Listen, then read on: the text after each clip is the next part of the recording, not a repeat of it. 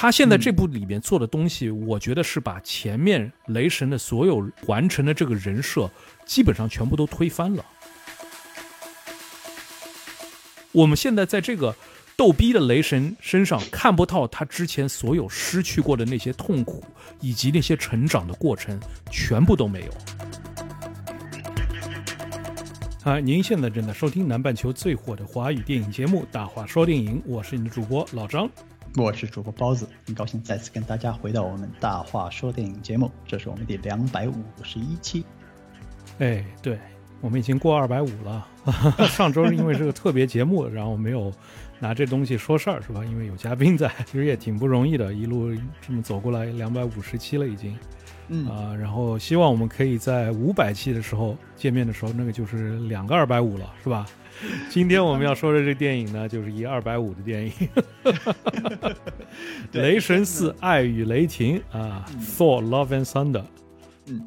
呃，这片子呢，其实应该是我们很多朋友在二零二二年比较期待的一个片子，但是很遗憾呢，就是因为最近这个国内电影院整个这个大体环境的话，这片子现在也没有在我们大陆播放了，所以说很多呢。呃，这个群里面的朋友和在我们那个微信或者是平台留言区的朋友呢，其实都直接就表明了态度，就是希望能够呃，让我们在看完这个片子，在聊这个片子的时候呢，就是敞开了说，因为反正也是没有办法在第一时间内在电影院里面看这个片子了，不如干脆就是听了个过瘾。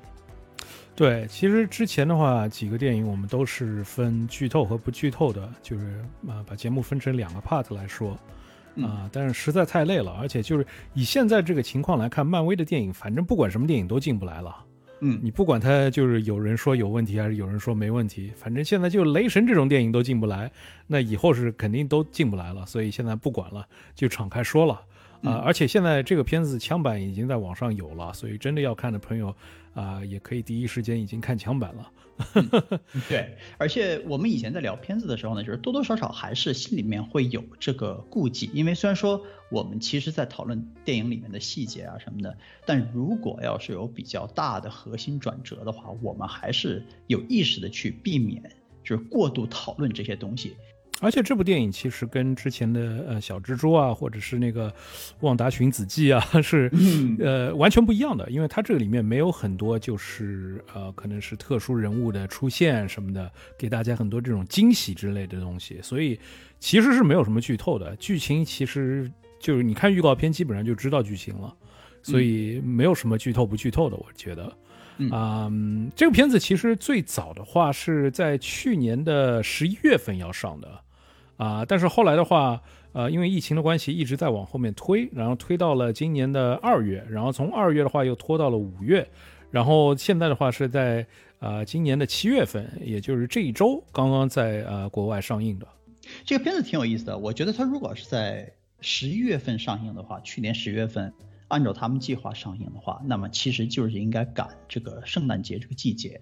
那么这个片子呢，在那个时候作为它。本身一个定位呢，其实就是一个搞笑动作喜剧，MCU 里面的动作喜剧的这么一个定位。那么在圣诞节左右的时间，应该是非常非常讨喜的。我觉得它票房应该比现在的这个表现还要好。当然了，去年十一月份的时候疫情的冲击，所以说条件和情况不一样。你这个片子呢，在我们澳洲呢是六月七号，就是本周周三上映的，这也是一个比较奇怪的现象，因为。澳洲呢，一般来说是周四上映电影，那么周三上映电影就给这个片子增加了一天的时间，在首周末增加了一天的时间。呃，这个并不是非常常见的一个做法。在美国呢，它是八号上映，就是按日历来说应该是昨天了啊上映。那么片子呢，时长是一小时五十九分钟，漫威的片子了。当然我们都知道，一定要等到最后一秒钟才能离开电影院，对吧？呃，但是这个打分呢，就是比较奇怪了，因为刚上映的时候，我们觉得应该大家都是比较期待这个片子，可能是对这个片子反应应该比较有热情。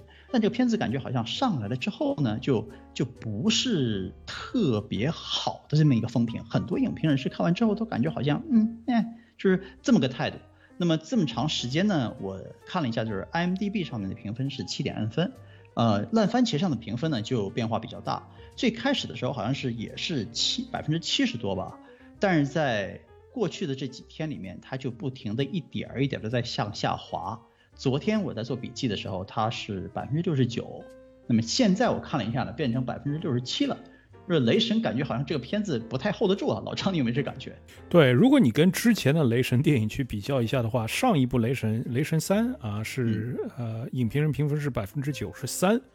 啊，然后雷神二也是就是 MCU 里面可能是最差的那几部里面的之一了，那部片子的话是百分之六十六啊，也就是说如果现在这部片子。按照现在这个趋势再下去的话，影评人评分再出来一一点的话，有可能会比《雷神二》还要分数差，这个是挺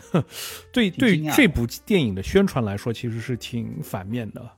啊！而且就是从一个总体口碑来说，很多人去看了以后，也对这部片子意见是挺大的啊。那么第一部《雷神》的话是百分之七十七啊，影评人评分，所以啊，现在这部的话真的口碑不是很好。那么我觉得。大家对《雷神》这部电影可能有很多的不满意，一大部分是原因，也是因为现在我们就是看 MCU 的呃片子看多了，可能不会以就像漫威第一阶段、第二阶段那么宽容的去对于一些比较一般的电影，比如说像《蚁人一》这样的电影的话，其实呃很中规中矩，没有什么精彩的东西，其实啊，但是它的分数不会特别低。但是现在在第四阶段，我们在看到这样中规中矩的电影的话，可能分数就会拉得比较低，啊。第二点是，我是觉得就是第四阶段，目前来说作品实在太多了，就是你把这些电视剧和电影全部归在一起的话，这一部《雷神三》其实已经是第十三部，在这个呃第四阶段的作品了，这是一个非常大的一个数目啊。就是第四阶段，你现在看了十三个作品，你都摸不到头。这个第四阶段要怎么样去结束？甚至我们都不知道会不会有一个呃复联的电影去结束这个阶段，你知道吗？因为之前的话，每一个阶段都是有一部复联的电影出来，才是那个阶段的一个结束嘛，是吧？但是现在这个阶段的话，我们是完全是看不到一个未来，不知道他要往哪个方向去走。十三部十三部作品了，我们还没有看到一个未来。所以就是大家对这个东西会心里特别没有底。嗯，我觉得你提这个事情其实是挺重要的，就是说现在确实存在一个漫威 MCU 的一个审美疲劳问题。就是你说是十三个作品，是包括电影和电视剧加在一起，但是如果你要是单独就是说电影的话，在过去的三百六十五天，就是过去的这一年十二个月里面，这也已经是第六部漫威的电影了，进电影院的电影。所以说，从这个角度上来说，我们现在确实是存在一个 MCU 过度曝光的问题啊。国内的朋友就在问：有六部电影进电影院吗？我们一部都没看到。呃，但是我觉得。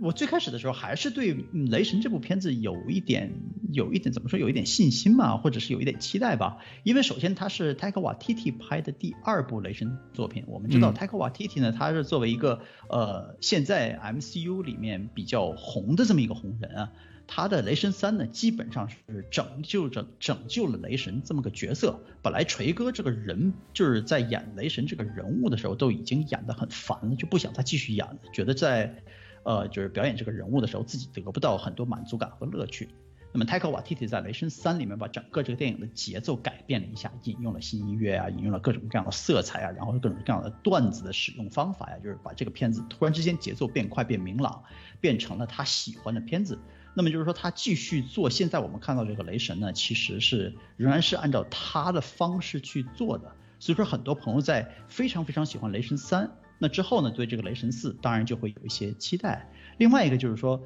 雷神现在作为一个人物来讲的话，他也是属于第一波 MCU 最开始复联呃成员，就是那六个人里面，他是唯一一个还在出电影的，而且他是唯一一个自己一个人有四部电影的。所以说，现在如果你要是看雷神这个人物的话，他在现在这个 MCU 这个阶段上面，也算是一个非常独一无二的这么一个地位。就觉得好像是他应该是把火炬传递下去的人，但是不知道为什么这个片子呢？就是反正我们马上也会讨论了，就是这个片子，呃，现在感觉好像是并没有达到应有的力度。其实如果你看 Chris Hemsworth，呃，这个雷神这个演员啊，除了 MCU 以外的话，他的片子其实评分都不是特别的高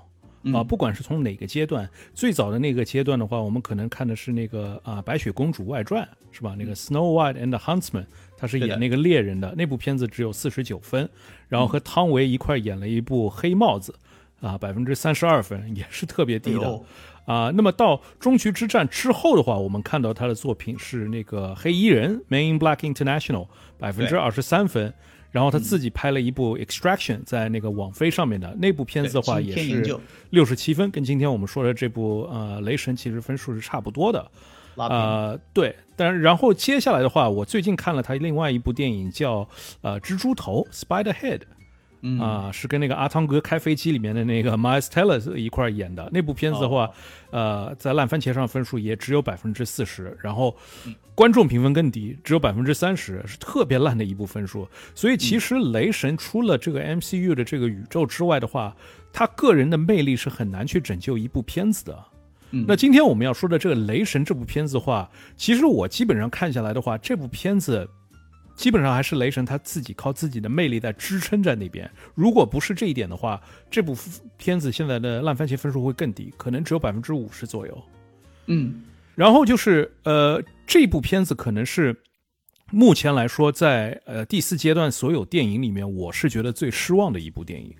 啊，我不是说它是最差的一部电影，但是我觉得是最失望的一部电影，因为其他几部电影，不管是那个梁朝伟和那个啊石环是吧？其他的那个正正派的名字我们不敢说，是吧？怕那个平台有有意见，是吧？还有那个，呃，万达寻子寻子记是吧？那个另外那个名字我们也不能说。但这些电影的话，不管怎么样的话，你其实在里面看也可以看到非常强烈的导演风格在那边，而这些导演风格是我们之前在这个 MCU 宇宙中没有接受过的，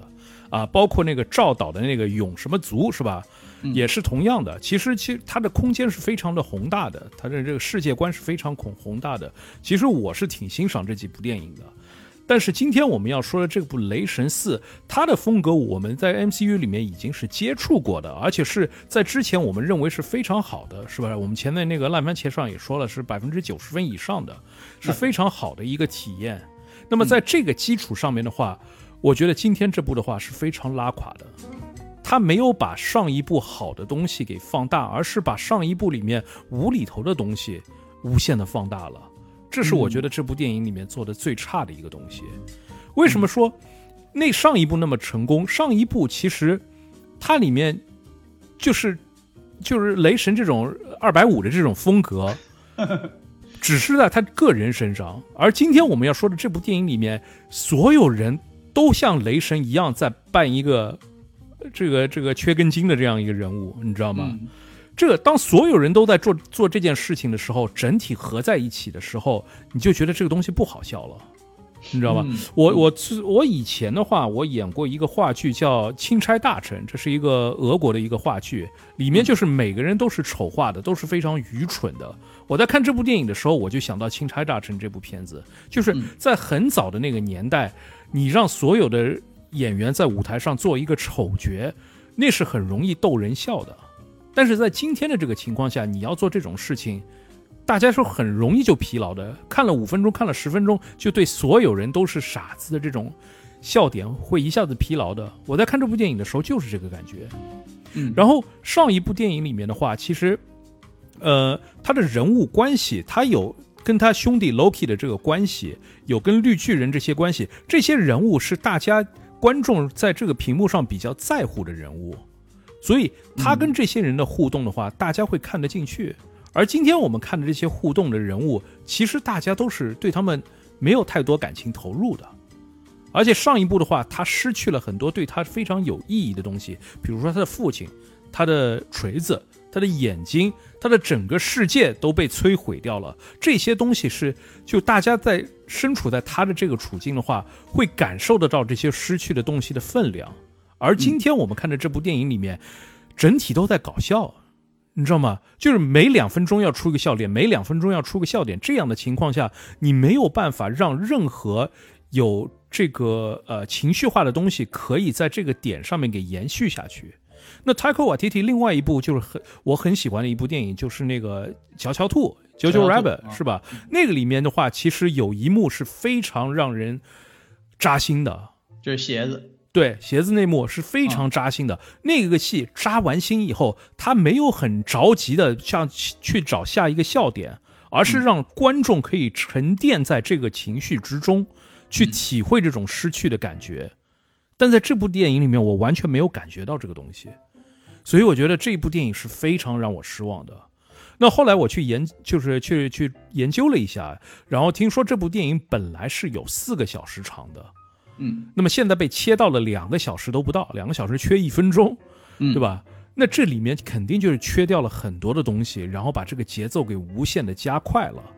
那我不知道这个里面是不是就是漫威一定要求他现在要把这个电影给缩缩短，就是个人电影。你看这个，呃，《旺旺达寻子记》其实也是不是很长，是吧？两个小时多一点点。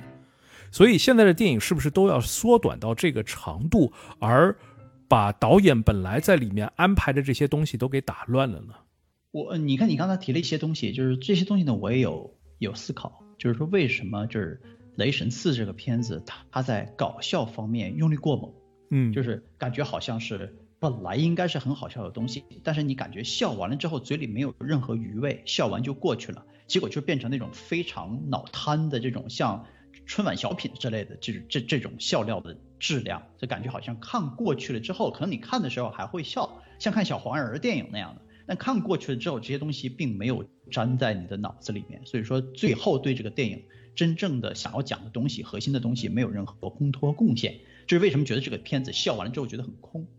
但是呢，这个片子你说它跟《雷神三》其实是使用了非常类似的电影构架。就是雷神最开始的时候在外面，然后呢又回到了家乡。雷神。三里面的时候，他是回到家乡里面看到这个演戏戏剧，对吧？那么在雷神四里面呢，他回到新的这种地球上面的 New Asgard 这个小镇上面，就算是他的家乡了吧？然后看到了几乎是一模一样的东西，那个镇上也有一模一样的东西，比如像话剧啊这类东西，就这些东西在三里面有，四里面也有。然后雷神遇到了他的强敌，然后呢，他中间有一个需要自己抒发自己情感的这么一个梗和一个曲线，中间电影中间要插一个境外大插曲，就他一定要到另外一个什么地方。去寻找他的武器，寻找他的这个能力什么的。就三里面，他就是其实去了那个 Grandmaster，就是比赛的那个地方，是另外一个星球。那么在这里呢，他去了寻找呃宙斯，到宙斯那里去寻找啊武器和军队。但其实最后这个东西呢，最后证明其实跟他整个这个故事线向前发展和核心他解决问题的这个压力并没有任何关系。最终呢，其实他是到那块儿去，呃，搞了一个闹剧，然后这个事情就过去了。就整个这个结构都是一样的。最终在片尾呢，他失去了一些东西，但是仍然是完成了自己，呃，一个理论上的这么一个一个小成长吧，算是一个小曲线完成了。呃，嗯，对抗对手其实还是得到了其他人的帮助，其实他并不是以压倒式的方式，呃，胜率去胜利的。就整个这个结构仍然是电影。第三部电影，上一部电影的这么一个结构，我在看这个片子的时候呢，就并没有觉得这个片子真的给了我一些什么新的、特别出奇的东西，因为觉得这些东西似乎都看过了。但是这个笑料方面的东西呢，就感觉好像是质量没有第三集那么高，因为第三集里面呢，雷神仍然是一个相对聪明的人，那么就是在第四集里面，他本来是有点憨憨的，现在就完全就变成了一个一个傻帽了，你知道。就是看他就是在第四集里面这个智商方面的表现，就感觉好像是确实是向后倒退了一步。有些时候我觉得是不是因为他他克瓦提提他是这个片子的导演，但他也是这部片子的编剧，所以说是不是当他已经到了 MCU 比较当红的这么一个位置的时候，就他身边就没有什么人对他在这些东西上呃提供相反的意见了，所以说他自己一个人没有。不同声音的环境下，他做出来的东西就比较容易是这样的。老张，你有没有这方面的考虑？我有可能吧，但是我还是觉得，如果有一个四小时版本的话，它里面会有更多的空间。就是之前我们看到雷神那个样子，会在那个里面更多一些。但是问题是，它剪下来剩下的全都是这些搞笑的东西。因为我们现在也知道，就是在迪士尼那边的话，其实换血了以后，现在的管理者啊，他把权力都是。包给这些呃管钱的这些人，就是搞经济方面的这些人，而不是给这些搞艺术方面的这些人。所以他们可能就是要求，哎，你上一部做得好，是因为这个里面很搞笑，所以我们就保留你这些搞笑的东西，你把那些煽情的东西你可以去掉，我们只要你保留这些搞笑的东西，然后就出了这样一部电影。啊，还有一个很大的问题就是，MCU 其实现在实在拖的实在太长了。然后同样像雷神这样的人物的话，除了他在他手里经手，那么在那个呃卢索兄弟手里也要经手。他现在这部里面做的东西，我觉得是把前面雷神的所有已经走的很多的这个脚步完成的这个人设，基本上全部都推翻了。我们现在在这个。逗逼的雷神身上看不到他之前所有失去过的那些痛苦，以及那些成长的过程，全部都没有。嗯，我们对他那些失去啊什么，全部都感觉不到。你记得在第三集里面，他瞎了一只眼睛，然后在这个无限战争里面，呃，是那个小浣熊给了他一只眼睛，然后他两只眼睛眼睛是颜色是不一样的吗？但是在这集里面，他两只眼睛颜颜色是完全是一样的了。就这个东西，你其实如果有一句台词来说一下啊，他们现在这个眼睛可能啊升级了，是吧？版本升级了，现在可以变色了，是不是？那你有这个东西去介绍一下也好。现在我就在这个人物里面看不到，在无限战争和终局之战里面，经过那么多悔恨，经过那么多 PTSD，然后甚至于那个肥胖的身体，在这一集一开始的五分钟之内就把它给去掉了。那也就是说，他之前所留下的任何东西，在这部里面全部是被推翻的。这让我想到，就是在看《星球大战》第八集的时候，呃，就是在《星球大战》第七集里面设定的所有东西，在第八集里面全部都给推翻一样的。然后到了《星球大战》第九集，再把第八集里面所推翻的东西再一次推翻。那你这样的话，观众对你的设定的这些人物就没有一个投入感了。哦，你这集这么说，下一集你就推翻了，那么我们这一路上跟着他走过来，我们的这些心血是不是也是给你推翻掉了？是不是这些东西都没有了？然后就是后来的话，他还有一个，就是他有能力把自己雷神的能力交付给，就是暂时交付给别人，这个东西，而且是一群人在那边，这个东西。你在无限战争那个 那个时候干嘛不用这个？所有人在我康达的时候，你把所有的人都变成雷神，那灭霸还跟他打个屁啊？嗯，是吧？或者在那个终局之战的时候，所有英雄出来都加上雷神的 buff，那还打屁啊？是不是？嗯，这东西让我想到那个叫什么沙赞，是吧？沙赞不就是把自己能力全部给自己家人吗？是吧？对。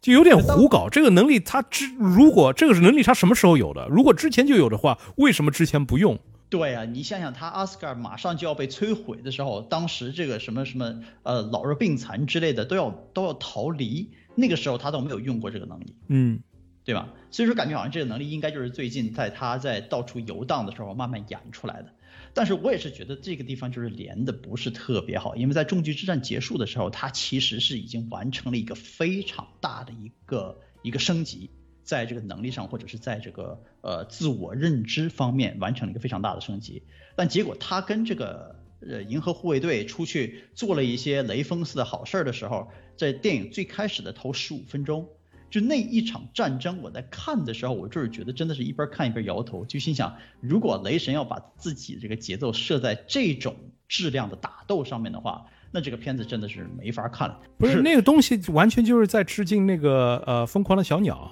Angry Bird 那个感觉一样，你知道吗？是有这东西，对，是有这种感觉，但就是觉得好像他没有必要这样做，因为他本来这种搞笑的东西是从人物的性格和由内往外走的。现在感觉好像这些东西就是非常表象，他唯一的目的就是要把银河护卫队那帮人撵走啊，这还是推翻之前所有的设定啊。当我们在看完终局之战的时候，看到雷神加入了这个银河护卫队的话，然后说是什么 As Guardian of the Galaxy，这个时候我们其实是有期盼的，他们之后的这样这个旅行的话会有什么样的故事？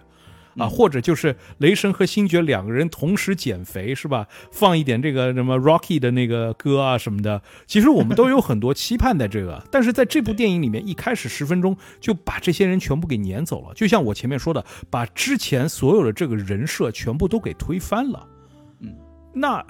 就是你知道吗？我就特别不喜欢这个东西。我情愿这部电影有一半是放在这个啊，他和银河护卫队之间的互动。但是我真的对那些打鸟人那部分真的是觉得好傻，包括他们帮的那帮人，他们的国王全都是一个逗逼的形象。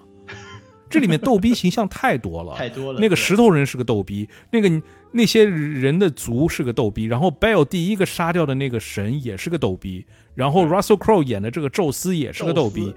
这里面我每个人都在演逗逼的话，就没有意义了。嗯，对，至少至少那个坏人不是逗逼啊。我觉得坏人也是个逗逼。你知道，就是 Christian Bale，我对他回来演。这个漫画电影是有个很大期待的，因为他演完蝙蝠侠的时候，他说他再也不要演漫画电影了。那是什么让他回来演这样一个反派角色？我是觉得他在演蝙蝠侠的时候，看到小丑抢他的风光，抢的那么厉害，他其实是心里面有一点不服的，或者有点眼红的。所以在演这部的时候，我可以在他的身上找到很多小丑的影子在里边，你知道吗？但是问题是，他把这个角色演得太脸皮化了，就什么东西都在脸上挂着，他的悲伤、他的痛苦、他的搞笑什么的，全都挂在脸上。是他是在演小丑的小方式在演，但是他不演的不是一个好的小丑，他演的是雷托版的那个小丑的那个感觉，给我的是。就是你在网上面随便找几张那个截图，你都可以看到他那个表现力，就是很用力的在那边表现，就全都挂在脸上那个样子，实在是不行。那同样你说那个梁朝伟演的那个角色，是不是他也是就是被迷惑的？但是问题是，就梁朝伟演的没有那么表面化，啊他不是什么东西都挂在脸上的，他是一个有深度的一个坏人啊。嗯。但我觉得，如果你要是在这个泰戈瓦蒂蒂的电影里面想找这个雷雷神的这些电影里面想找一个比较内在的人物的话，还真不太容易。因为现在我们看到这雷神，即使是从雷神三开始，他就是整个这些人其实都很卡通化，人物形象。动作什么的都很卡通化，所以说就是你想就是 Chris Bale 你自己想表达一些比较深的东西，但有可能你那些表达比较深的东西都已经被在被剪掉的地方，因为四个小时的内容被剪成两个小时，很必然的就会有一些其他的给他机会的东西最后没有被用到。就是这里面有很多梗用的太多，你知道吗？就是如果你一个梗只用一次的话是挺好笑的，但是你用到了两三次之后。然后这部电影又是每两分钟有一个笑点的情况下，就是你会对这些重复的东西比较厌倦，嗯。然后这里面，呃，另外一个比较重要的角色就是 Natalie Portman 演的这个 Jane Foster，嗯，Jane Foster 在这个里面她也变成了雷神，然后就因为她啊这个这个锤子碎了以后，然后又呃遇到了他，就组合回来了，然后把他变成了雷神，这个东西其实是挺扯淡的。就是我们从一个闪回里面看到，雷神之前跟 Natalie Portman 在谈恋爱的时候，曾经跟锤子说啊，有一天我不在了，你要好好照顾他什么的。所以现在就是 Jane Foster 这个角色，现在好像是得了癌症，是吧？晚期癌症。然后这个对，然后这个呃锤子为了要延续他的生命，然后就呃把他变成了雷神。但是他每一次变成雷神的情况下。他的生命都会缩短，也就是说，他一离开这个锤子，然后他的身体情况还不如之前。所以这个东西到底是帮他还是害他呢？我觉得这个东西就是没有说得很清楚。嗯啊，再者就是 Natalie Portman 在演他是一个凡人，在 Jane 演 Jane 这个人物的时候，我觉得他的演技是到位的。但是他一旦也变成了女雷神的时候，他的演技是非常拉垮的，甚至拉垮到。回到了那个星星球大战前传那一二三集他演的时候那个状态，嗯，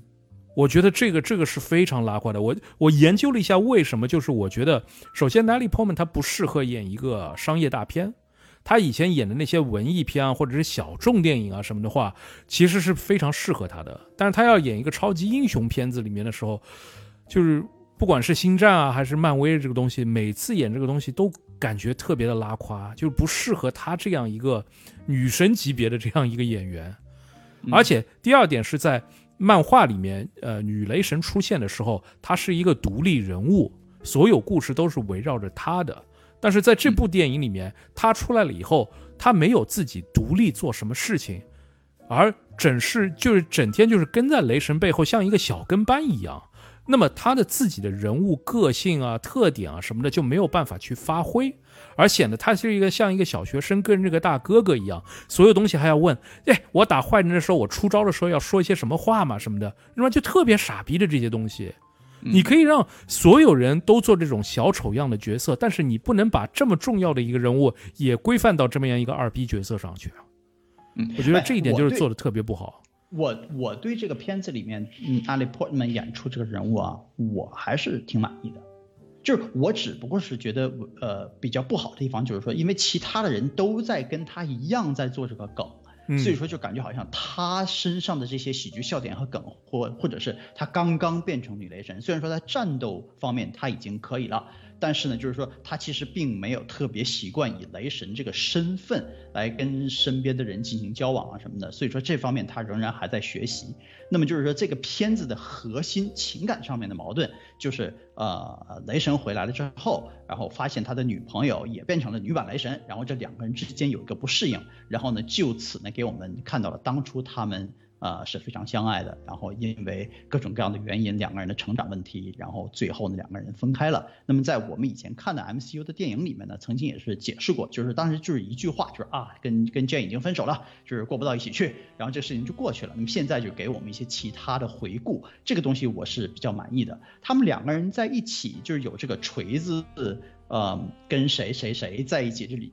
中间还有那个就是雷神新的武器这个 Stormbreaker，然后还变成了拟人化，然后很不满意吃醋这个东西，我是不是很喜欢？但这两个人之间这个关系互动，我觉得他还是可以的。而且我觉得就是 Natalie Portman 至少是他的形象上他做了一些努力，所以说他在做你雷神的时候，他这个形象、头发、化妆、胳膊的那个就是怎么有一些呃健身的线条努力，这些东西都看到了。我觉得这方面还可以。我是有一点你说的，我是挺同意的，就是说这两个人呢，不要让他们去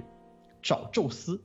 让他们去执行一些其他的任务。有一个两个人就是情侣，相互之间，呃，在战斗的过程中有相互依赖、相互需要的这么一个过程，让我们看到更多一点，让这两个人重新在情感积累方面给我们一个过程。这样的话，可能是对这个电影里面就是两个人物之间的灵魂碰撞，对于我们来说，这个火花会感觉更好。现在呢，他们去找这个宙斯，这个过程屏幕时间除了恶搞之外，基本上是浪费掉的。对这两个人的。呃，每个人的性格塑造其实都没有特别大的争议，我觉得这一点上其实是做的不是特别好，但也有可能他们两个人之间有一些其他的花絮、其他的交往，但这个东西最后是被剪掉了，因为毕竟是有一半的时间是被剪掉了嘛，所以那也有可能。我还是觉得不要把他们两个人放在一起，让他们分开独立的去执行自己的任务，走两条不同的线，这样的话你可以看到他这个人物独立的成长。嗯。就是让大家觉得他不是一个小跟班的。你让他和女武神一块去执行一个任务，雷神和那个石头人一块去执行一个任务，然后他从女武神这边打听到很多关于雷神，啊，就是他不知道的那些事情，比如说现在在这个呃雷神第三集一直到复联之间的这些故事，是不是从别人的嘴里面听说？然后呃，就是这两个女人之间其实会有很多互动。然后说到这个女武神的话，在这部电影里面。我觉得也是没有很好的去处理这个人物。首先，作为一个国王来说的话，你可以看得出，就是那帮人没有一个人服他的。做国王，就是他说话的时候没有人听他的，全部都在插嘴，全部都在大吵大闹。而雷神过来一说话，所有人都是听雷听雷神的。也就是说，他虽然是做了国王，其实他只是一个，就是一个村长 都不如，你知道吗？他就是一个代替品。就是一个代替品在那边。如果雷神回来的话，大家还是听雷神的。那这一点其实是，我觉得是不符合逻辑的，因为大家都可以看得出，从呃他们搬到地球来以后，雷神没有为这个村子做任何事情，他永远在那边喝酒打游戏机，把自己变成一个胖子，是不是？所有就是对于这个村子的管理啊什么的，其实都是在女武士还没有变成村长的时候，他已经在做这些事情了。那么其实这些人其应该会比较信服这个人。但是在这部电影里面，就是把这个设定也都推翻了。就以为什么我说他把这个卢索兄弟做出来的这些东西全部都推翻，就是在这个故事线里面，你从每个人物身上你都可以看到这些东西。他是做了一个没有人信服的这样一个人物。那他在这部电影里面，他有什么重要性在这边？他也就变成那个小跟班，没有自己的人物弧线在这边啊。而且就是还有一点，就是这个演员实在太多嘴了，一直说啊，我的角色是同性恋啊什么的。但是在这个电影里面没有任何体现的方式嘛，就是。对，我觉得是被剪掉了吧，因为这人说话实在是太多。就是所有 MCU 演员来说，演员阵容来说，我比较烦的两个人，一个人就是他。另外一个人就是黑豹的妹妹，嗯，黑豹的妹妹就是前一段时间就是因为她也是在，她是一个英国演员嘛，嗯，然后就是做了很多关于什么反疫苗啊之类的这些东西，呃，所以说就是觉得对她这个人物这人设比较真实人设比较反感，而且在这个片子里面其实也是这样，就是并没有给她这个机会，有可能就是最开始的时候曾经做过。呃，拍了一些这些花絮，就感感觉好像给他安排了一个呃女情呃女情侣啊什么的，但是最后终于不管是什么原因，那部分其实被剪掉了，并没有放在最后完成品的这个片里面。所以说，就是关于他这个人物在这个片子里面，其实就是适当的时候出现一下，完全就是一个工具，在这里面就是他自己本人没有任何。呃，很丰满的塑造，然后这个人物也没有任何故事，然后他对真正的核心剧情也没有任何贡献。我觉得如果真的是有他那个女同性恋的故事线的话，是他们是不敢给剪掉的。你可以从其他的这个迪士尼的最近的这些制作上面可以看得出，只要创造者去做做这些东西了，公司是不敢把他们剪掉的。一旦剪掉的话，新闻做出来对他们的就是反负面的新闻会更强烈。所以为什么这个呃光年？是吧？还有其他的几部片子的话，都把这些同性恋的东西保留在里面，甚至导致他们可以在很多就国家没没有办法上映，他们也要保留这些东西。所以我觉得是没有的，完全没有的。所以他一开始就在那边给自己吹啊什么这些东西，自己加戏。我真的是觉得是哎，挺讨厌的，嗯，挺烦的。而且另外一个就是说，泰戈瓦蒂蒂自己的那个就是 Core 那个人物，就是石头人儿那个人物，在这个片子里面，我也觉得其实是比较边缘化的。有可能就是说，他用利用这个人呢，介绍了一些雷神当初跟呃 Jane Foster 两个人在一起过情侣生活的时候一些细节，通过他的口呃来说出来。那么就是说，给大家一个方式去接触过去的一些历史。但其实这个人物真正在两个人见面，剧情继续向前发展的时候，很快这个人被打碎了，然后这个人就变成一张脸了，话都没得说了，就感觉好像这个人物其实也并没有真的被利用起来，或者是干脆其实是被剧情放弃的。你觉得吗？我觉得这个人物本来就是没有什么用处的，但因为是 Taika Waititi 自己演的，所以其实已经给他自己加了很多戏了。嗯，你像另外一个 Meek，就是那个呃剪刀，他是石头嘛，还有另外一个 Meek 是个剪刀嘛。嗯，Meek 在这部电影里面基本上是没有戏的，就在后面画图，是不是？然后就是他们在村里面的话，还有一个彩蛋是有一个叫 Daryl 的一个男的出现。那个 Daryl 是在那个雷神的那个短片里面，他拍了很多短片嘛。对对对，就是他的雷神的这个同房呃房客是吧？对，或者是他的二房东，就两个人是住在一起的。这个人物就是这个客串也是挺有意思，因为很多人没有看过这个雷神的短片系列的话，是完全不知道这个人物存在的。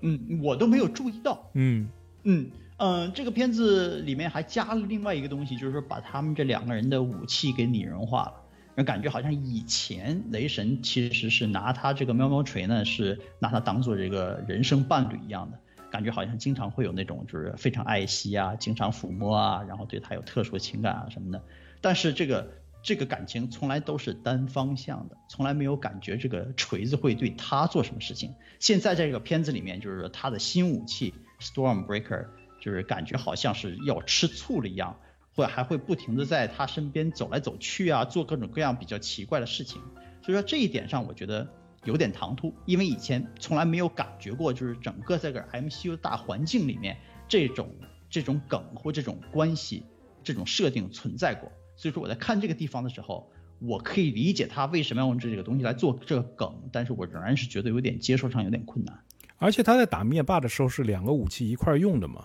对，如果这两个武器之间会有矛盾的话，那个时候就不会那么配合了，是不是？所以这个东西就是特别突然，然后就是给的镜头实在太多了。你说这个东西你就用一次，就他在那边想召唤那个啊锤子，然后那个斧子突然从旁边慢慢的移过来，这个感觉就是你这个东西玩一次就够了。嗯，后面还不停的玩这个东西，还要去摸他的下巴什么的，然后还给他喝啤酒啊什么的，实在太过了。嗯，同样就是他跟那些小孩在这个呃说话的时候，然后女武神过去，呃，就是好像是玩他的胡子啊什么的，就把他弄痒嘛。这些东西其实都是很无厘头的东西，根本不需要在这边。他很重要的跟那些小孩在聊怎么样去救他们。你女武神，你是你不懂事吗？你是一个村长啊，这事情是你村子里面所有的小孩啊，然后他会去捣乱，这个就完全是为了搞笑去搞笑，就是对剧情是没有任何帮助的。嗯，然后这个电影他们就整个情节就是要救这些小孩但这些小孩对观众来说是没有任何感情投入的。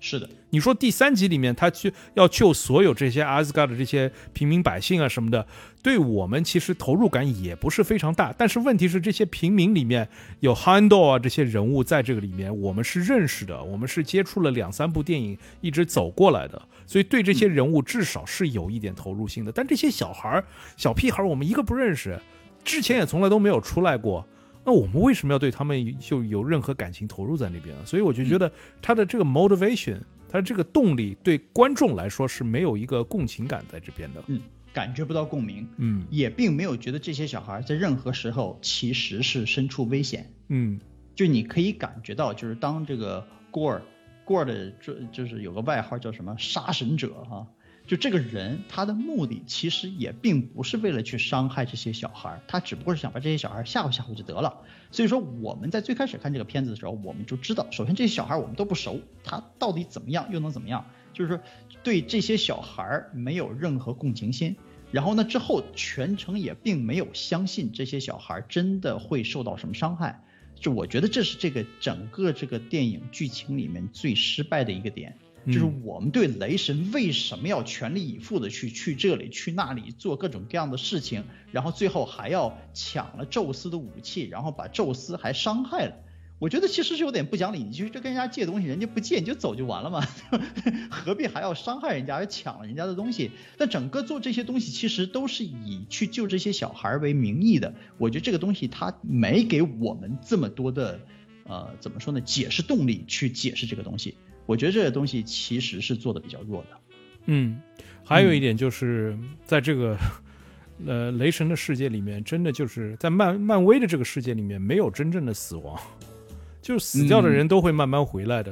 然后我们这集这里面看到这个宙斯被他们搞死了，然后在电影的最后又没有死，还活着。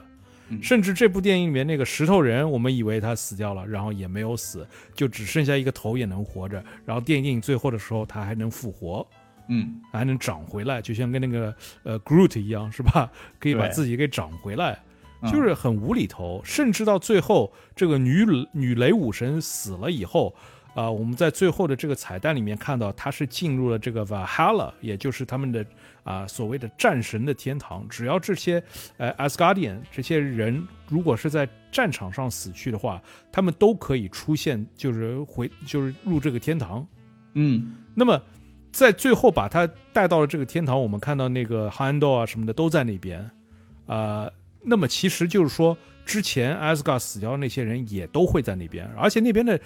整个场景的设定其实看上去跟 Asgard 一样，完全一模一样的造型是完全一模一样的。那我相信接接下来接下来的故事的话，就是雷神去 Valhalla，然后跟这些人会团圆。那么他的呃好朋友啊，他的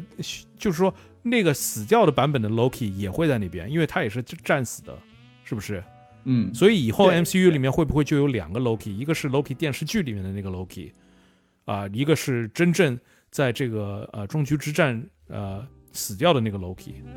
是不是？两个其实都是好的 Loki 了，对对不对？我觉得就是 MCU 发到发展到第四阶段啊，就是在这方面整个这个世界观的统一协调性方面已经乱套。嗯。我觉得这个也是没有办法的事情，就是你你最开始的时候，你可能大家都是往着一个方向上去努力，但是很难解释的就是每个人的单独电影都要有一个自己的呃成长过程，都有一个自己的大敌人，都要有一个自己的就是对抗的系统。那么就是现在这些故事就是毛刺儿太多了，自己走自己的路。你记不记得《雷神一》最开始的时候，他跟 Jane Foster 最开始见面的时候，雷神当时解释说：“你们认为是神话的东西，作为我们来说就是科学。”嗯，那话说的很酷的。而且当时你在看那段的时候，你就觉得，雷神虽然说他性格上有点脱掉，非常骄傲，也非常自我为中心，但他并不是一个脑子里面什么都没有的人。但是从那个时候雷神发展到现在这个雷神，是这个雷神比较逗逼，然后经常脱上衣，感觉好像是看起来很好看，然后电影也很搞笑，但这个人物确实是在内核上面已经松散了。那么现在呢，我们看到他他面临的东西就是说，他现在身边还有很多神，他把一个宙斯这个东西拿出来了之后，当时我觉得这个东西以后你怎么去解释处理这个东西？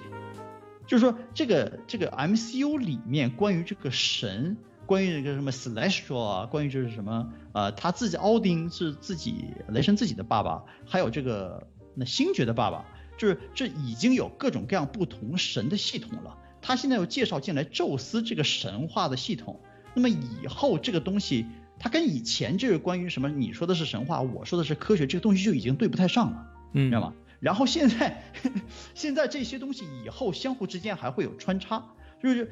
越来越变得十分混乱，难以解释，无法统一，这样就变成了为什么当初这个漫画环境那个就是那些书和这些内容，慢慢的就是失去了很多观众，因为呃很多人在跟这些东西的时候，慢慢就是有点跟不上了，然后就觉得这个东西已经开始解释的崩坏了，就是没有非常严肃的解释系统了。现在我们在看到这个宙斯这个东西的时候，我觉得虽然说在搞笑方面确实是做的很用力。但是其实对整个这个大世界观来说，是一个是一个很有怀疑的这么一个做法。而且还有一点就是我呃最早说的就是第四阶段这些电影完全没有一个统一的方向，他们之间没有任何的互动性在这边。嗯啊，其实这部电影里面很容易去做一个就是 Go 啊，他屠神嘛，到处屠神，那么他可能就是呃，他很可能把那个月光骑士里面的那个神杀掉了一个。把黑豹的那个黑豹神给杀掉了，把呃勇什么族里面的一个人给杀掉了，是不是？把那个呃梁朝伟和十环里面的那条龙给杀掉了。你你让他去做这些事情，那是不是就把其他的那些影片都给连接起来了呢？对不对？但他什么都没有做，这方面的东西一点都去没有去去努力去做这个东西。所以我觉得第四阶段就是。不要说我们观众看不到任何的一个就是总结的方式，我觉得漫威更可能根本就没有一个总结的方式，可能第四阶段就是这样乱七八糟的很多的这些 IP 放在那边，但是没有一个总结在这边。第四阶段其实应该是一个很重要的阶段，就是老的妇联成员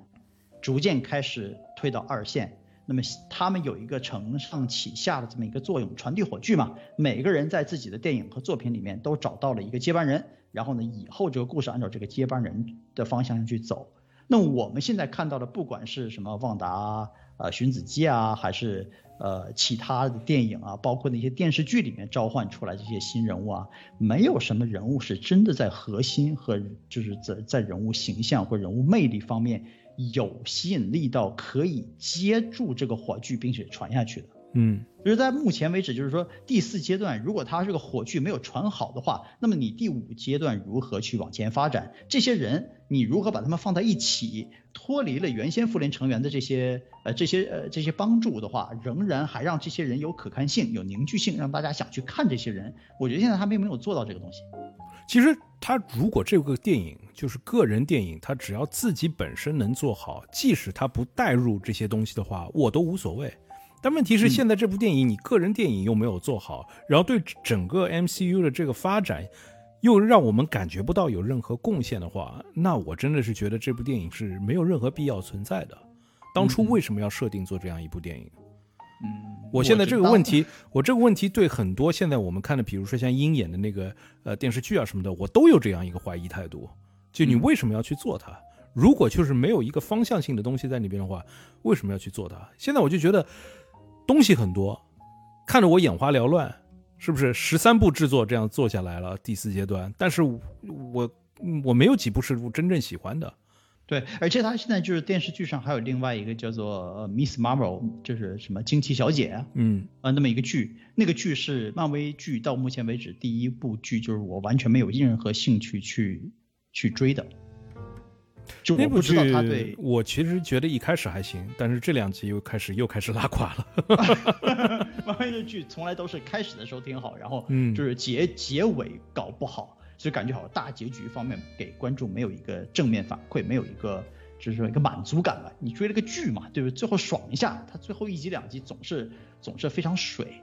另外就是想提的，就是这个片子虽然说在制作上面就是花了很长的时间，又有四个小时的内容啊，又有就是名导演啊什么的，但我发现这个剧啊，就是这个电影里面啊，就有很多剪接上面的问题，就剪接非常草，感觉好像是你要是说他没有足够的时间去完成把这个东西做得很细腻吧，那也不对，因为疫情的原因并不应该影响他后期制作方面的这些东西，但是。为什么这个这个电影里面有很多地方就是剪辑剪得非常非常的草？我觉得最生硬的一个地方就是啊，他们去呃 Gore 的那个家里面，然后突然之间说啊这是个圈套，然后啪一下子冲出去了，然后下个接镜头就接到他们三个人站在那边，然后雷神问他啊 Are you OK？是吧？就三个人已经站好阵型了，他们出来是怎么样？就是突然之间站好的呢？就是这当中肯定是有一大段给切掉的。但是就是说，它衔接的没有衔接的非常的好，就让我觉得非常生硬。嗯嗯，你这种地方其实挺多的。另外一个想就是想说，就是我对这个坏人过儿啊，他就是这个杀神者，对这个人物到底想做什么事情，我一直都不是特别明朗。就是最开始的时候，他是自己的女儿死了，然后他找到了自己信仰中的神，然后突然之间发现这个神呢，其实并不在乎他。然后他得到了武士武器的力量，然后他就把他这个神给干掉，然后当时他就说我要把所有其他的神都干掉。但是我当时就在想，你这个愤怒我可以理解，你失去了女儿也可以理解。可是你想，因为你遇到了一个不在乎你的神，你要就就要想把整个宇宙里面所有的神都干掉，这是不是就是在这这个这个这个移形换位概念转换方面做的有点跳跃度有点大？而且另外一个就是说，他其实目的并不是为了杀掉所有的神，他其实的目的呢是为了打开这个宇宙核心的这个 infinity 那个门儿，然后呢到那里面去满足一个自己的愿望，把自己的女儿给找回来。那么这个东西一直到电影最后才才解释这个东西，那之前并没有，就感觉好像他其实就是为了杀所有的神。没有没有没有，他一开始的愿望是要就是杀掉所有的神。然后是到了那边的时候，然后雷神他们要感化他，说啊，这并不是你自己要的，这是那把剑要的东西，你自己要的东西你自己是清楚的，是你的女儿，所以他最后才没有把所有的神杀掉，而是把他的女儿给召唤回来的，嗯，是这么一回事儿。但问题就是，这整个人物我就没有办法去投入这个人物，他的所有的动作是，感觉就是一个有鼻子的伏地魔。然后他的所有的表情就是一个雷托版的小丑，你知道吗？就是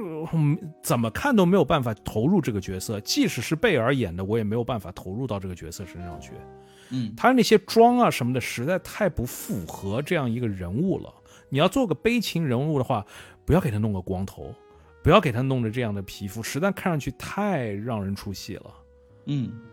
我估计这个东西也是属于，就是他一定要在这个漫画形象。和就是电影形象中间找一个折中吧，就是不能乱设计这个人物形象，多少还是有点有点就是漫画里面那个那个痕迹吧。我看了一下漫画里面那个人物，因为有很多就是呃宣传材料出来嘛，那被漫画里面的人物看起来确实很像伏地魔，也是一个没有鼻子的呀。但不光是一个造型，是他所有的那些动作都是伏地魔的那一套动作。嗯，这个是让我最出戏的地方。嗯，嗯而且关于这个人物，最后有一点我也是不是特别明白的，就是他走到那个门里面去，然后不知道为什么突然之间，呃，雷神和 Jane Foster 也跑到那个门里面去了，因为其实并没有看到 Jane 呃雷神和呃女雷神两个人进那个门，但是他们突然之间也出现在这个呃门里面，然后呢，就是说我们看到这个 Gore 呢，其实许下了自己的愿望，把自己的女儿得回来了。那么当时我在想，如果要是你可以许一个愿望的话。那么为什么雷神不去许这个愿，把这个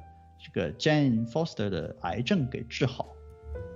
因为不是他打开的门啊。只有这么一个原因吗？就是我就在这一点不是就是你一个人打开了门，后面一帮小孩都跟进来，然后一人许一个愿望，没有这么回事儿的呀。这个东西肯定是第一个进去的人可以许愿了，像神灯一样，是吧？而且另外就是 Jane Foster 她这个癌症四期啊，你难道不觉得就是我看到这个片子的时候，我想我们已经看到 MCU 第四阶段了，我们看到这个 MCU 里面的聪明人也看了不止三个五个了，就是现在很难感觉到是 MCU 这个大环境里面。会有人得癌症，然后不得不死。面对像雷神这种神通广大的人物，而且他交友那么发达，地球上或者是外星有这么多妇联科学家什么的，没有一个人可以把这个做点什么事情。就是在这一点上，我就觉得幸福感比较低。他这个还是按照就是漫画里面的故事去去设定嘛，而且如果。他不这样的话，你更没有任何感情投入了。这部戏完稍微有一点感情投入，就是 Natalie Portman 在演这个病人的时候演的还是非常出色的。嗯，除此之外，我真的觉得就是在其他方面的话，这部电影没有演技在这边。我觉得雷神其实这个人物就是锤哥这个人物啊，演员啊，其实是一直都是有能力的，就是他有一些。很就是很多就是细节方面的东西，他拿捏的确实是很准。比如说像当这个呃 Jane Foster 拿这个锤子放在这个呃酒桶上的时候，然后他想去拿起来这个锤子，但我们知道，如果你要是不 worthy，你是拿不起来这个锤子的。所以他当时去拿这个锤子的时候，他也是稍微犹豫了一下，最后把这个锤子拿起来，风的一下拿起来，觉得啊啊放松了一口气，然后把这个东西放回来，就是那个过程就是呃其实是用细节传达了很多信息。在从一个演员的角度上来讲，我觉得呃，Chris Hemsworth 还是非常合格的这么一个演员。我其实是蛮喜欢他在这方面的这些塑造和拿捏的。但是就是很遗憾，就是人物本身并没有给他特别多深层次的东西。而且这个雷神这个人物现在看也确实是太悲剧了。虽然说他算是复联里面最牛的这么一个人嘛，最能打的这么一个人，而且他有四部电影，但是他自己他自己的爹妈都死了。然后他弟弟也死了，他的家乡被粉碎的一无是处，完全都没了。他眼睛现在到底是怎么回事，我们也不知道。然后呢，他就是唯一一个以前的女朋友，现在也死了。嗯，然后锤子又灭了，锤子又灭了，就是感觉好像，哎呀，这人物真的是好悲剧啊。那么以后再往下再往下拍的话，那么我们现在相信这个雷神，因为他在片尾的时候还告诉我们说。雷神还会回来的，就是说，我觉得啊，啊，泰克瓦蒂蒂应该会拍他自己的雷神三部曲，就是说这部片子很明显并没有给雷神在 MCU 的宇宙里面画一个句号，他仍然会有下一部电影。那么就是有下一部电影，但下一部电影的话，雷神还有什么是可以失去的？因为他家已经没了，他的爱也已经没了，他整个现在连一个什么都没有了。到片尾的时候，就是他其实就是收养了那个小女孩，然后跟这个小女孩一起。那么就是下一部片子，难道他要失去这个小女孩吗？呃，我觉得下一部电影如果不是他和瓦提提导的话，这个小女孩都不会出现。我们这部电影里面发生的所有的东西，可能在下一部复联里面任何的关联都没有，什么都不会提到，就好像什么事情都没有发生，什么都没有失去过一样。我觉得会是这样的。我觉得下一部电影的话，我真的不希望再看泰克瓦提提导了，因为他这个逗逼的这个方式，我觉得。第一部大家觉得挺就是惊喜的，挺新鲜。到这部的话，其实已经用完了，他的这些东西已经用完了，实在已经不好了。我觉得，我更希望可以看卢索兄弟回来再导一部复联的当中，看这个雷神的成长。我觉得那个成长是有意义的，而这部电影里面的成长是完全没有意义的，因为你推翻了所有其他的成长，来在这部里面做了什么成长？其实没有任何成长。嗯。这部他长了什么东西？就是啊，他是成为了一个父亲，但这个东西，小孩也不是他的。然后作为父亲的话，你也没有那个钢铁侠做父亲的那个，就是给大家那个刺激性强吧，对吧？那个呃，I love you three thousand 那个东西实在是太刻骨铭心了吧，是吧？扎心啊！对，嗯，我觉得如果我是卢卢索兄弟的话，我不会回来的。不一定看吧，卢索兄弟他现在除了 MCU 之外的话，他导演的其他东西都不行啊。他唯一好的就是做制作人做了那个呃《瞬息全宇宙》，瞬息全宇宙是他们做制作人的，但是其他的他们导的电影都不怎么样。其实并不仅仅是这样，就是说 M 我们刚才也说了，就是 MCU 里面的这些人出去自己拍电影，像锤哥，感觉好像是锤哥是在 MCU 里面很风光，但他出去之后拍一些片子，其实风评都相当一般。钢铁侠出去自己拍电影怎么样？赔的一塌糊涂的。然后美队的那个光年也扑街了嘛？是吧？对啊，美队光年也扑街了。嗯。OK，呃，那么就是你看完这个片子之后，现在我估计你给这个片子打分应该不会打上什么优啊。我只能给他打个中。说实在的，其实这部的话还是靠呃锤哥自己的个人魅力给挺着在挺在这边的。而且就是说，这部电影里面是他我觉得去健身健到最完美的这样一个形象了。那个你 那个那个就是衣服一脱，露露着屁股站在那边，哇，那个全身肌肉露在那边，简直了。我给这个片子打分也是是个可，你也不可能不去看这个片子。但是看的时候，真的就是要把期待值调整好。这个片子从这个呃人物上，从这个呃剧情的这个质量上来说，并不是一个特别上乘的 MCU 作品。嗯，但我觉得就是至少它是一个呃脑残搞笑片嘛，所以说很多人其实也挺吃这套的。你看这个片子的时候，至少你不会觉得特别烦、特别累，想上厕所，这个感觉还是没有的。在这一点上来说呢，算是个合格的爆米花作品吧。对，而且这部片子。为什么我那么讨厌？就是它里面其实一开始给我很大的希望，是他把那个 Jamie Alexandra 演的那个 Sif 那个角色又给弄回来了。对，本来我对这个角色是非常有期待的，但是看完这部片子，我觉得他完全没有必要在这部电影里面出现。你让他回来干嘛？什么事情都没做，然后就让他丢了条胳膊。你还不如让他就是不出现在这个系列里面，那么大家至少永远对他有一个期待值在那边，因为我们知道就是上一集所有人死了，但是他不在那个艾斯 d 所以他没有死，但这集回来是完全是一个浪费的，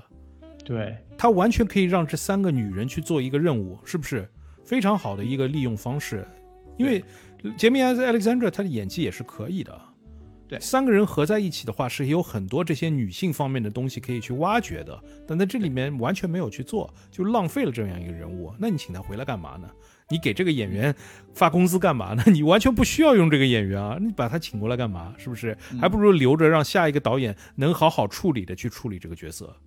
是的，或者你直直接把他写死，让他也在那个法哈勒出现也可以。你现在把他留成一个废人在那边，你干嘛？嗯，特别气愤。OK。关于雷神四呢，我们就说到这儿。呃，我们再看一看还有什么其他的电影新闻。首先第一条呢是 Johnny Depp 与前妻的马拉松这个官司终于落下了帷幕，他的事业线呢其实现在也已经在恢复过程中了。呃，他将会参与一部叫做《La Favorite》的电影。这个片子的拍摄工作呢其实是预计在法国马上就要开拍了。这是一部历史题材的电影。呃，Johnny Depp 在这个片子里面出演的人物呢是路易王十五世。呃，这部片子呢，其实目前已经得到了网飞的认购权，将会在法国的电影院公映一段时间，然后呢登陆网飞平台。那么我们的听众朋友呢，应该是很快就会有资源看到这个片子。Johnny Depp 是通过这次官司，其实官司的输赢本身意义不是很大，但是他赢得了所有网上的所有人的单方面倒的这样的一个支持。嗯，所以因为这个支持度，现现在这个所有电影公司都敢请他。回去拍电影啊什么的了，嗯，但是问题是，他跟他妻子这个官司只是目前这一轮官司落下帷幕，他的前妻还要再反告他的，据说。那么如果在这个情况下的话，如果再反告他的话，那如果再拿出一些什么证据方面的东西的话，那是不是风向又要往另外一面倒了呢？或者，呃，电影公司又觉得这个东西不太保险，然后又把它给搁在一边呢？这实在太难说了。嗯。反正就是说，如果要是再告回来的话，那么如果要是在十二个月到十八个月之后发生的话，那么这个片子说不定就已经做出来看到了。那么就是至少 Johnny Depp 挂在这个电影上，给这个电影无疑是一个非常好的宣传机会。大家都想看看 Johnny Depp 在这个官司之后他的演技是什么样。说实话，Johnny Depp 在过去的十年里面做出来的作品，我没有一部是喜欢的。虽然说他是一个电影名人，但是我觉得在最近这些年看到的他片子没有几部是我觉得很欣赏的。所以说他希望他走过这个这个官司之后吧，很多时候我们就是说演员呢其实是要需要生活里面的积累的，你的喜怒哀乐必须得有一个平常人的这种喜怒哀乐的积累，这样你在演演人物的时候，在屏幕上你有这种真感情出现。那么现在呢，可能是他应该是有真感情出现了。那么在屏幕上应该会有不一样的表现。我希望他能在这些电影里面啊有一个质的一个升级。呃，下一条新闻呢是索尼的《神秘海域》呢，虽然说受到了各方面的吐槽，但是呢，索尼公司仍然对这个系列的续航很有信心。目前呢，官方还没有正式宣布要做续集，但是内部人士已经透露说，《神秘海域》《神秘海域》呢将会是一个电影系列。呃，第一部电影的风评确实很差，但是呢，这个电影呢仍然拿到了四亿美元的票房，在北美地区是游戏改编电影的呃票房收入第三名，在全球呢是游戏改编电影的收入第四名。啊，导演呢，Ruben Fleischer 已经表示了他对回归这个系列呢有很大的兴趣。这部片子我都没去看啊，说实在的，啊一直没有看，我就没有任何的兴趣想去看这部电影。就是小蜘蛛侠他演的那些片子，我觉得都挺一般的。然后这这个片子一出来的时候，就给大家骂的挺厉害的，所以我一直没有找到动力去看这部电影。但我相信这部电影不管怎么样的话，其实它这个 IP 还是就是大家都是非常熟悉的，因为是它这个呃那个游戏改编的嘛。那么它完全就是可以把这个系列一直做下去，然后每一部做的更夸张，就像《速度与激情》一样。因为这部电影我那个预告片里面看到它那个飞机上面东西掉下来，然后它不停。在这个上面跳跃啊什么，我觉得已经是个非常夸张的一个动作情节了。但是，如果下一部电影可以以这以以这种方式去把它做得更夸张的话，我觉得按照速激前几部的这个呃基调的话，还是会有很多人会对这个东西感兴趣的。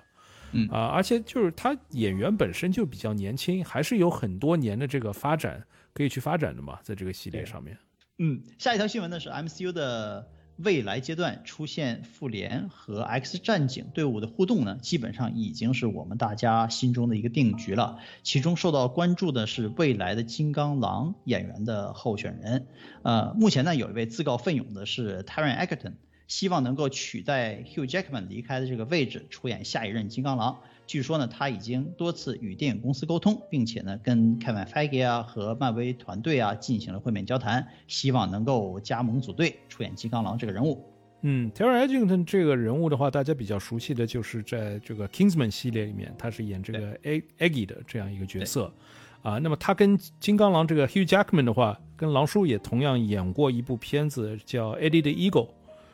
啊，哦，所以他们是一块演过这个戏的。我觉得他好年轻，可能不是特别适合演金刚狼，因为金刚狼在他第一次出现的时候已经是个中年大叔的这样一个形象了，所以我觉得不是特别适合他去演。呃，我比较看好的另外一位演员的话是 Zac Efron，啊，Zac Efron 的话也是就身高不是很高，比较适合金刚狼这样一个角色。第二点，他也是跟狼叔一块演过这个呃马戏之王，然后呃，基本来说的话。他跟狼叔性格啊什么的都是比较像的，都是能唱能跳能演能舞，什么都行。所以我倒是比较希望可以看到 Zac Efron 去演金刚狼这么几个角色，而且他也是比较少的一个，就是挺知名的一个演一个演员，然后在漫画电影里面都没有出来过，